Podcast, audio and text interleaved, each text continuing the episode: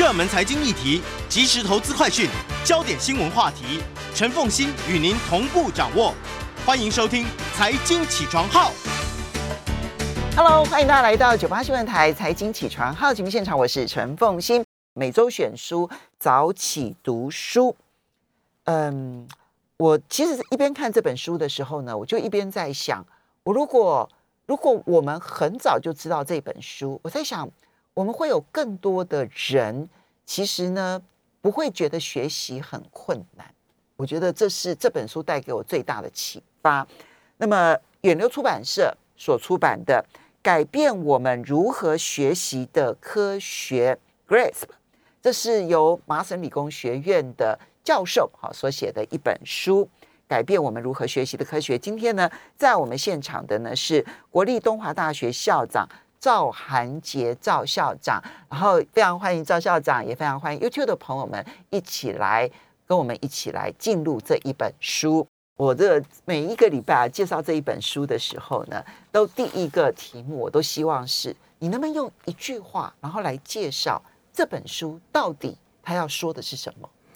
我个人觉得啊，这个当然这是我也有请教过作者，请教过译者了。译者翻洪兰教授，洪兰老师他翻译的哈，所以应该他是最希望呃能够发展出一套学习方式，是最适合我们的人脑的运作的学习方式，应该就是呃这句话说的太好了，全部的含义哈，就是。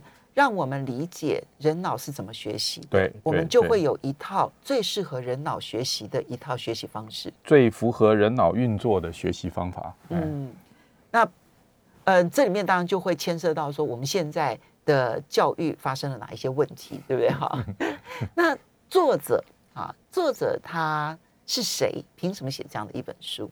他是一个印度出生的学者了，哈，他当年这个。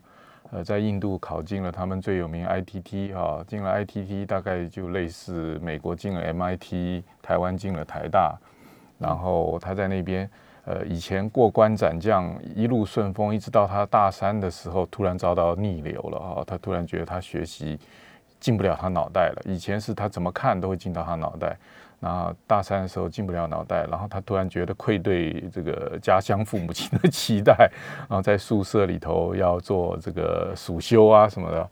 或许在那时候给他一些启发，他后来挣扎通过了那一些那一段呃青涩的时期以后，然后到美国来，然后更进一步的，因为经过深造以后进到了 MIT。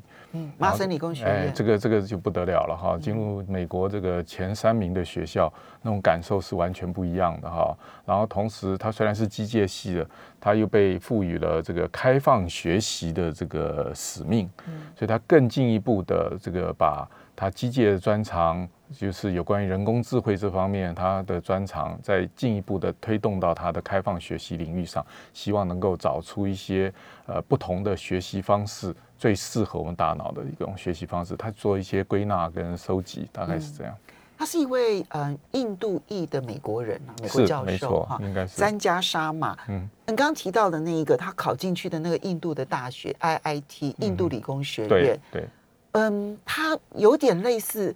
他还不是说考进台大哦，如果在印度的地位的话，他应该说是考进台大电机系，有点类似这样的意思。我觉得，你看这个在印度理工学院啊，它其实你只要能够考进这所学校，那你就代表那是十四亿人当中精英中的精英，可以这样讲，应该是这样。那所以，呃，那那那，嗯、呃，如果你知道印度理工学院的话，你就会知道说，它通常必须，它从小学、中学。高中一路上面，他都会是最顶尖、最优秀的学生。他都要过关斩将，把大家宰掉，然后他是唯一上去的那几个。嗯，用千万人取一都不为过，对不对？哈，千万。那他在大三的时候突然遇到瓶颈，嗯，然后怎么样他都没有办法进入学习。那有趣的是啊，这一段历程在他后来去麻省理工学院念书的时候就没有再发生过了。是。他他或许在里头悟出了一些了，其实这也是我们我们的教学成长的过程，基本上跟印度跟中国大陆其实大概都雷同啊，从小都是过关斩将。可是当你每次进到过关斩将，觉得你是不可一世的进到了某个某个这个内围以后，突然发现跟你一样的人有一大堆。好，你虽然是千中选一，结果你发现你旁边有两三百个跟你一样都是千中选一，跟你的智商可能差不了太多。这时候你发现你念起书来压力非常非常大。就像我当年去美国念书的时候，我进进到从本来三十名的学校进到前十名的学校的时候，三十名学校我会觉得美国人好像书都念念不过我。到了前十名的学校的时候，你会突然发现。我怎么念都念不过美国人哈，这个本来就是一种呃精英挑选，然后挤挤挤压到最后，所以他那时候就必须要思思索一个。呃呃，他是很厉害，但大家都一样厉害的时候，你怎么让自己的学习更有效率？嗯啊，才能够突出自己。嗯，其实他自己在书里头有提到说，就是这一段历程。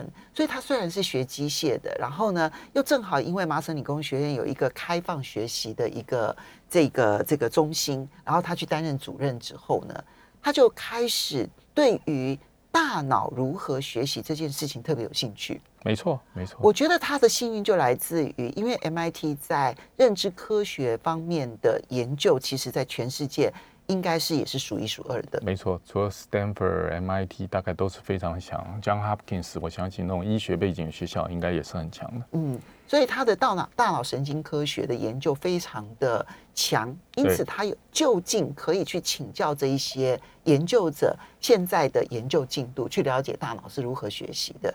那因为他不是学教育的，我觉得有一个很大的好处，就是他可以站在一个客观的角度，然后呢去看待在美国很强的辩论啊，就是到底应该是就是嗯，就是挑选精英，然后我们把所有的教育资源全部投给精英这种模式呢，还是我们应该要全面性的开放探索？我相信大家其实也都曾经经历过那一个在。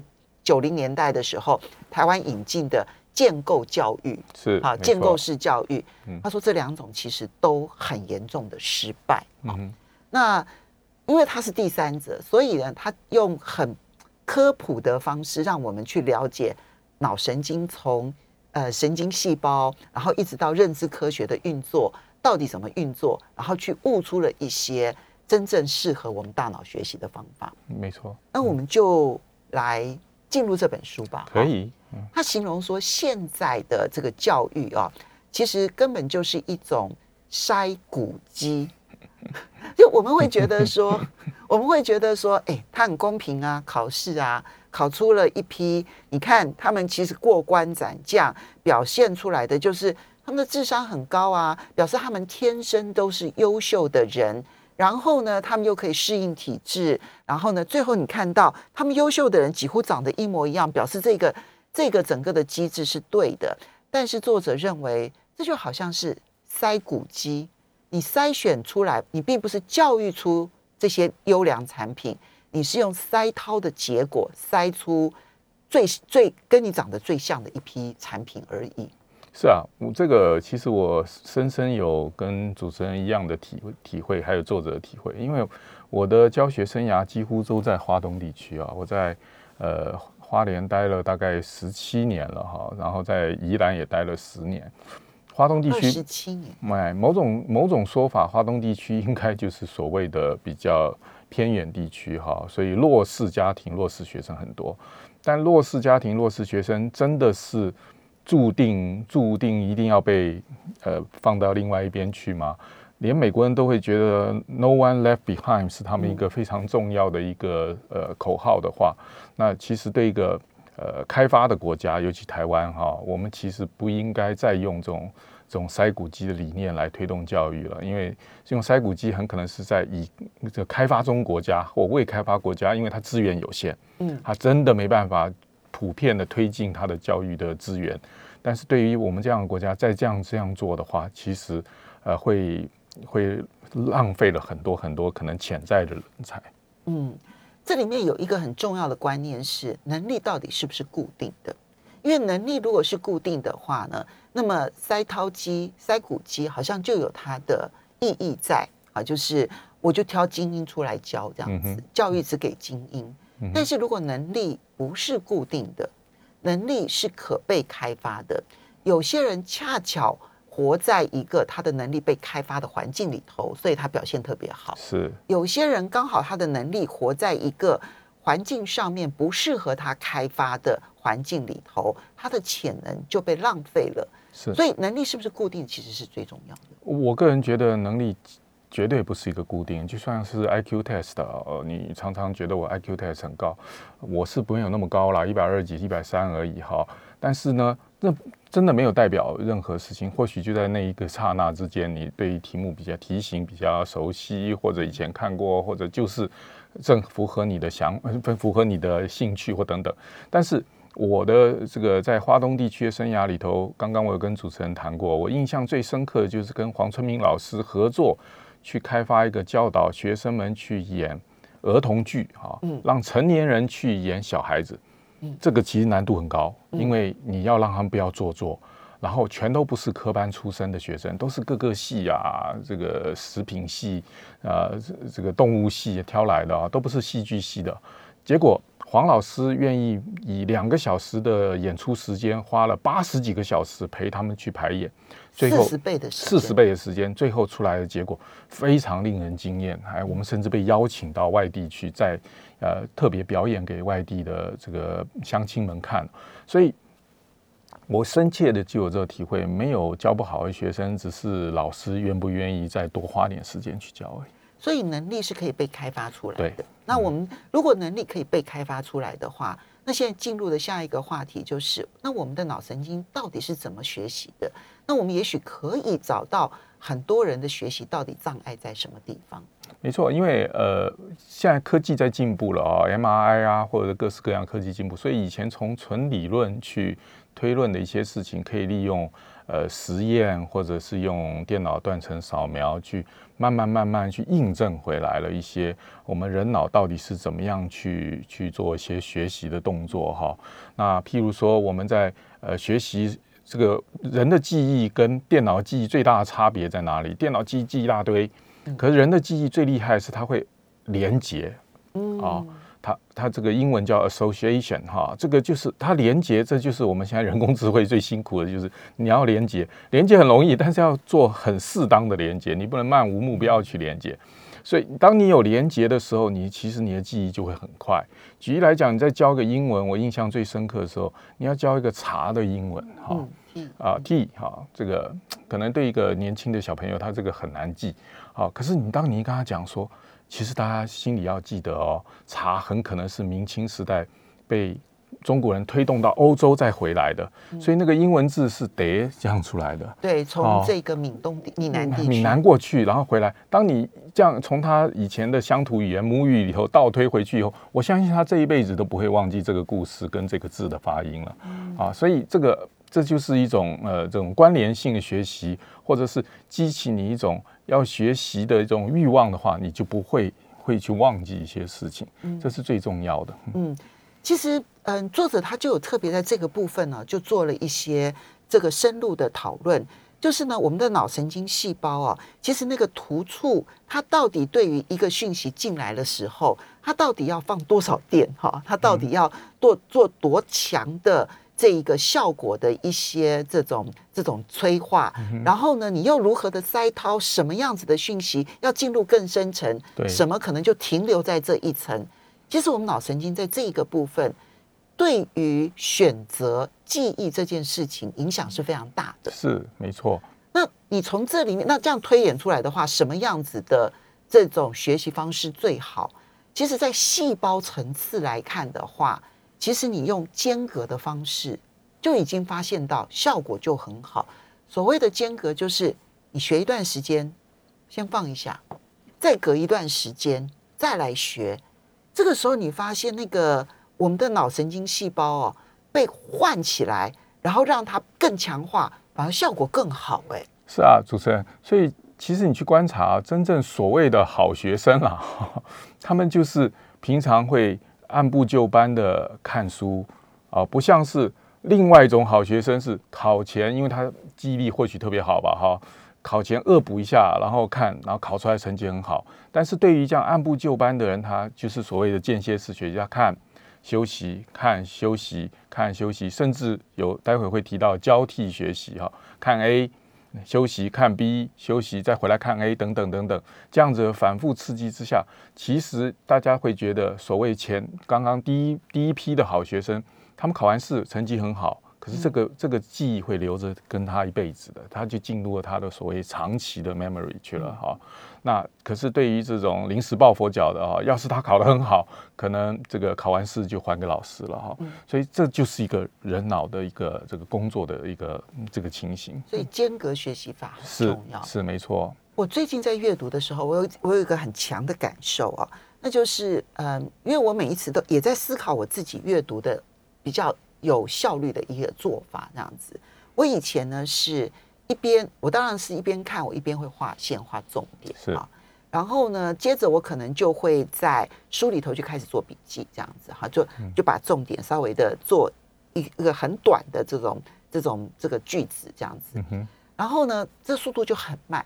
那我现在开始改变做法，就是我先很快的略读一遍，然后接着呢。我再重新的把我我建立了一个基本概念之后啊，接着呢，我再重新回头把这一章节看完之后，哦，它这一章重点是放在可能一句话，我把这一章的一句话想想好了之后，再进入下一章，所以我每一章速度很快很快很快，嗯，然后接着我会在隔一天之后，我再把细节的部分，像我这样子在目录里头呢，我就开始做笔记这样子。所以它是我间隔，我后来发现这个效果非常好。是啊，是啊，真的。我既抓到了重点，而且我间隔学习的记忆就变得很强。嗯哼。好，可是那这样子，我们在一般学生的学习上面，间隔学习可以做一些什么样子的改进，帮助学生的学习？欢迎大家回到九八新闻台财经起床号节目现场，我是陈凤欣。每周选书早起读书，今天为大家介绍的是。改变我们如何学习的科学啊！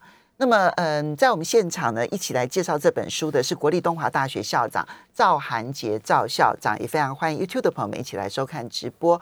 所以，第一个就是证明间隔式的学习其实是有效的，而且作者呢去阐述了在脑神经的神经细胞这个范围间间隔式学习很明显看到它的效果，没错。而在认知连接这个部分。间隔式学习也很有效果，所以它是双重有效。对，那我们要怎么去建立间隔式学习的一种制度？也许对所有学生都有用。其实学校，尤其是以前我在美国念书的时候，最能感受哈，就是 quiz 嘛，小考。嗯啊，一每周都小考，这个美国的这个大学的那个课程压力非常非常重，每周都有作业，作业都这么厚哈，然后每周都要小考，你的小考就会逼着你 repeat repeat，就间隔式学习，间隔式学习，总比这个一次来个期中考，一次来个期末考这种一次见生死这样会更有用，而且基本上就是 push 呃强迫你要开始做间隔式学习的好处。嗯。所以那一种哈小考人生，我们都会觉得考试考不停。以前我在高中的时候，我对那个这种事情很反弹啊。呃，尤其我那时候我记得我高二、高三的时候，我到台北来念中山女中。我在高三的时候呢，是早自习小考。然后呢，中午呃午休午休前也小考，就半个小时也小考。然后呢，在放学了之后也小考。然后中间呢，这个下课时间也小考，这样子一天大概有七八七八次的小考这样。我那时候很反弹，我们同学都很反弹。可是我现在回想起来，其实它是一个有效学习的方法。没错。只是太太频繁了。对对，就不要弄得这个太辛苦太累，造成这个疫苗揠苗助长就不好了。因为呃，美国就是有两个教育的理学派，就是一直在讲，你是一次要用筛骨机这样把它筛掉，一次考试来健身时，还是一直考到你会为止。我以前念书的普渡大学的教育系就是考到你会为止。哈，你你考卷考不好，第一次考不好，你拿回去重新看看看完以后再来考一次。考到你好为止，可是我父亲在的这个 Ohio State Columbus 的学校就不是这样的教育理论。当然，或许是因为我父亲比我早二十几年、三十年在念书，所以那个时代的时候教育理论就是比较精英教育的年代哈。所以这个用这个 repeat 学习、不断间隔学习是有好处的，是非常非常正确的一个方向。就是一直考到你考过为止。可是你在就算是你考两次、三次，嗯，其实你那个不断考的那个经验，就变成间隔式学习的。你会去看，然后一直看，就是去去学嘛，就去念啊，去了解我为什么错啦，然后去学，然后错在哪啊，然后再回去，然后这个东西以后就会变成你的一个所谓的 implicit memory 啊，内隐式的记忆，像骑脚踏车一样就不会忘了。这个呢是第一个间隔式学习，所以小考没有我们想象中那么邪恶，事实上小考反而是重要的。可能是某一种这个间隔式学习的手段之一。嗯然后呢，作者也主张就是呢，每一次考试呢，其实把之前考试的范围也都纳进来考试，他觉得其实是好的。其实这是好，但是对学生当然压力稍微重一点了哈。这个这个 MIT 可以这样 push 嘛哈？那就看学校跟学生们的承受承受的能力，老师跟学生们承受的能力了。哎好，这个只是在考试制度上面，然后另外还有一个就是交替学习，这个其实让我也很惊讶。我们都会觉得说一件事情，我如果一直往下做，理论上来讲会最有效率、最深入。嗯但是呢，从这个认知科学的角度来讲，你英文在数学，在国语文，其实反而是比较好的。对啊，因为我们人脑总是，或者应该我们人类吧，对新奇的事物总是会保持着非常有兴趣的态度去学习。你的大脑可能肾上腺素啊也会被激发出来去学习。我举一个最简单的例子好了，当然这个例子或许不这么贴切，一大早不太不太雅观哦。就是你上厕所的时候啊，这个自己上自己的厕所，闻一闻，一开始觉得很臭，后来开始不臭了，这哦就是你久而个大大臭脑的这个就习惯了不这个心情，它就阻绝了你那个那个臭的味道进到你的神经。其实你还是在一个臭的环境里，并不是你的臭被抽风机抽光了。所以某种程度，其实间呃交替学习也是类似的意思。你要是老是谈一个东西的话，或许你在看的时候就有看没有进了，因为。大脑就开始把你阻绝掉了，不让你进去。所以你呃要是能够把它交替，换一个更有兴趣的东西来看的时候，啊、某种程度你又可以刺激你整个学习 cycle 起来。哎哦，这一点其实也是让我耳目一新的，因为我过去在学习的时候，我会以为说啊，我就一直读数学就好，一直做数学就好了啊，我就一直背英文就好了啊，干嘛还要这样子换来换去的？现在吧，而且他这里面最有趣的一件事情就是为什么要交替学习？他说，其实遗忘比什么都重要。是没错，对，遗忘，嗯、当然，本来我们认为遗忘是因为我我们要记的事情太多了，你总是要去忘掉一些不重要的。嗯嗯，然后作者告诉我们说，刚好相反，不是，就算重要的你忘记了，当你在经过一段时间重新回来这件事情的时候，你脑子里头呢要刺激连接的时候呢，会有很多条路他去做选择，然后这个时候呢，他就在找找找找，哎，突然找到了一条正确的那条路，他就学习了。我原来这些路都是错的，是这条路才是正确的。所以交替学习跟间隔学习当中的遗忘机制，帮助我们其实学习更有效率。真的啊，这个我完全同意作者跟主持人的讲法嘛。就像你背英文单字啊，真的是是，不管是从前年轻的时候到现在，也是背了忘，忘了背，背了忘，忘了背。可是呃这个就是在你忘掉的那个过程里头，或许有个很重要的场合，譬如说我前几天我们学校的国际生之夜来了史瓦蒂尼哈的大使馆的这个秘书哈，他们以前叫史瓦济兰哈，现在换名字了。斯瓦蒂尼 对对，对，那我要去介绍他们的时候，总不能发音不太好吧？我就拼命在看那个 YouTube 啊，怎么怎么 pronounce 他的那个国名比较这个正确啊。然后我当场的时候看记清楚，然后念的时候我觉得还好，可是我事后又忘了，然后又再去念，就已经都会议结束了哈。我再去诶 Eswatini 现在已经变成好像。随口就可以念出来了哈，所以某种程度就是刚刚主持人所讲的，你真的呃不断的把就很重要的字虽然忘掉，但是没有关系，你再找机会，然后在什么场合突然想到，哎，我们这个邦交国很可爱，大老远从这个台北跑到花莲来参加我们的国际生之夜啊，真是一群非常可爱热心的好朋友们，所以这些这些字就被记起来了。他这一点啊，其实他有讲到一个例子啊，我我自己也有亲身经验。他说，就好像你的高中同学，嗯，那么你可能都忘记他们的名字了，是啊，但是呢，你其实其实保存了跟他们相处的经验，这些记忆你都是保存着的。对，只是你对于那个人脸跟那个记忆，你没办法连接在一起。没。错，没错。好，那隔了很多年，你跟你的高中同学又见面了。嗯哼，嗯那这个时候呢，你重新又回头记一遍他们的名字，你会发现你记得更牢。是没错，因为这个时候呢，你留下来的记忆不止高中的记忆，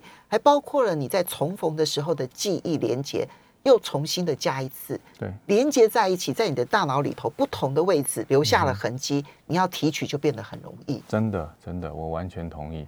我现在的高中同学会的同学，我都完全记得。哦，厉害！那当然，因为记忆力特别不不不，好也是。那是我们后来重逢之后，然后聚会好多次，嗯哼，我就发现我不会忘记他们的名字。嗯，哦，其实跟这个重复连接有很大的关系。当然当然当然，好，那我们刚刚处理的是记忆的问题，嗯哼，但我们没有处理动机跟好奇心。嗯哼那我坐在教室里头，我就是听不进去，那怎么办呢？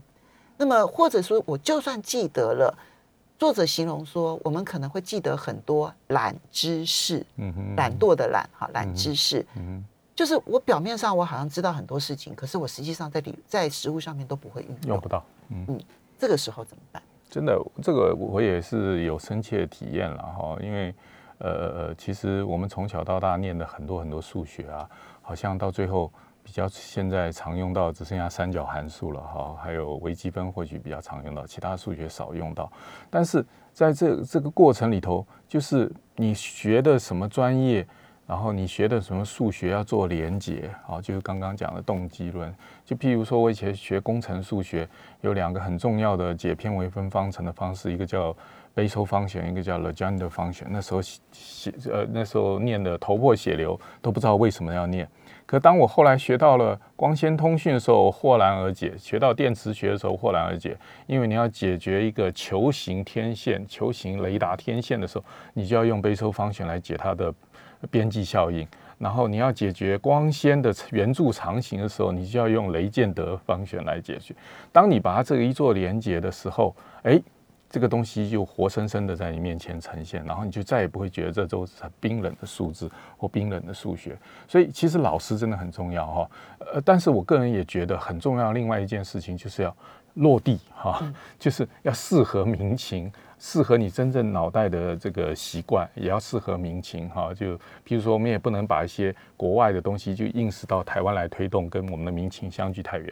像我刚刚在讲的这个英文的记忆里头，美国人就曾经尝试过说，哎，我们就不要用音来来学了，我们要用字形来学啊，什么叫全字学习。对，全字学习，结果一塌糊涂啊。其实人类本来就是对音特别敏感啊，所以很多人会会念不一定会写啊，所以一定是从这开始。美国有很多人可能都只会念，他不一定拼得出字来，所以有时候一定要落地，不能够测违反。这也是这本书最重要的目的。你的学习方式一定是要根据你的大脑的一个习惯来做学习方式。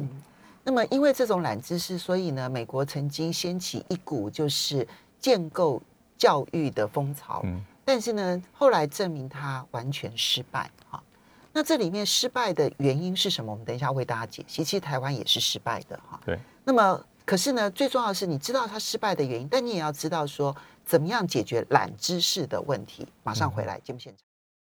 欢迎大家回到九八新闻台财经起床号节目现场，我是陈凤欣。每周选书早起读书为大家介绍的是改变我们如何学习的科学，远流出版社所出版的。在我们现场的是东华大学的校长赵涵杰赵校长。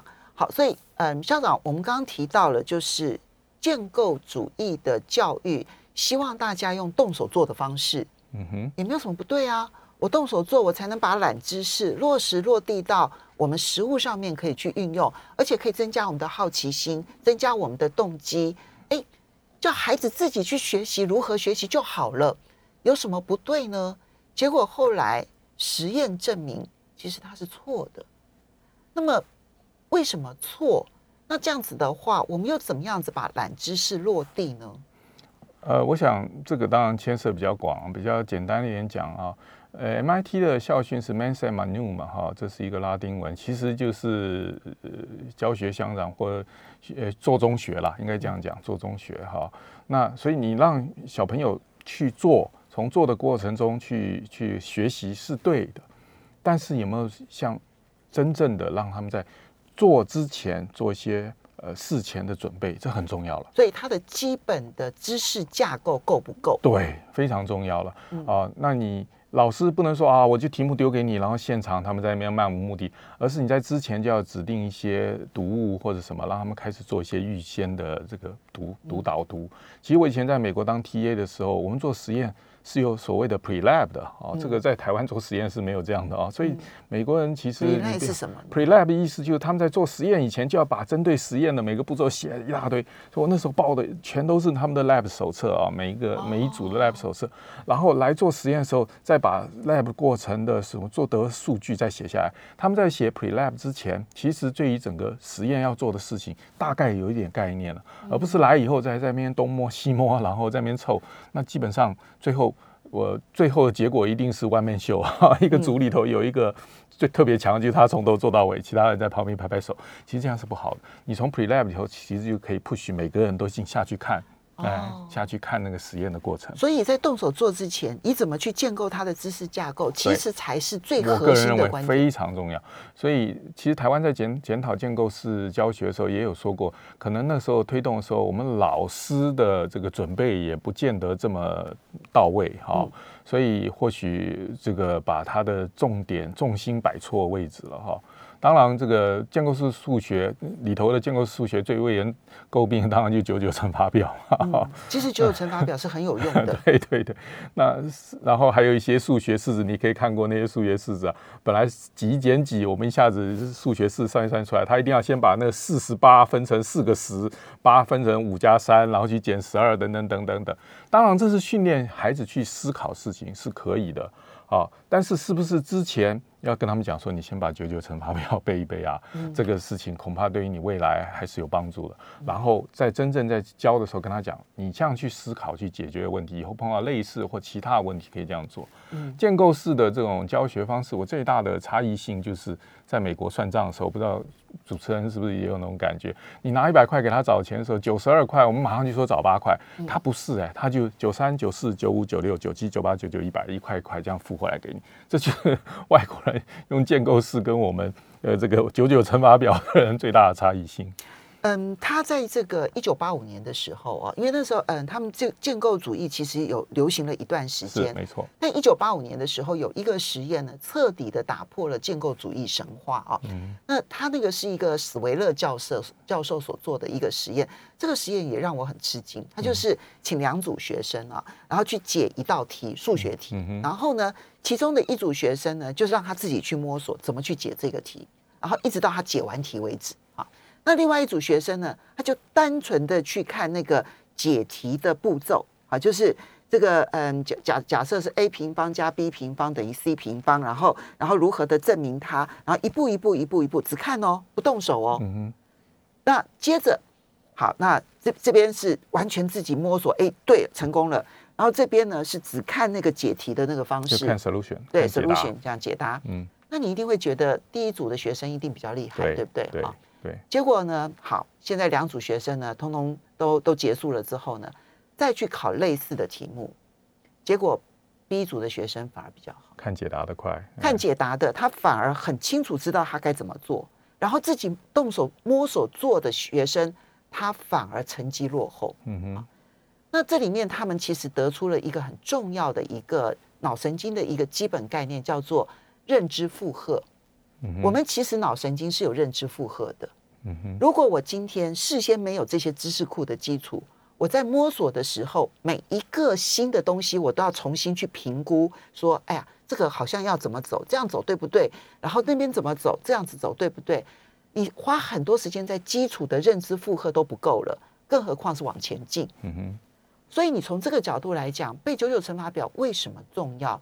重要就是让我们在解比较高深的数学的时候，我不用再陷入说三乘三等于多少，它变成自然反射，它就走另外一个途径，不用浪费我的认知负荷。嗯哼，所以，我从这里面我就理解说，为什么九九乘法表小时候觉得背的好无聊，那后来看到孩子不背，觉得也就算了。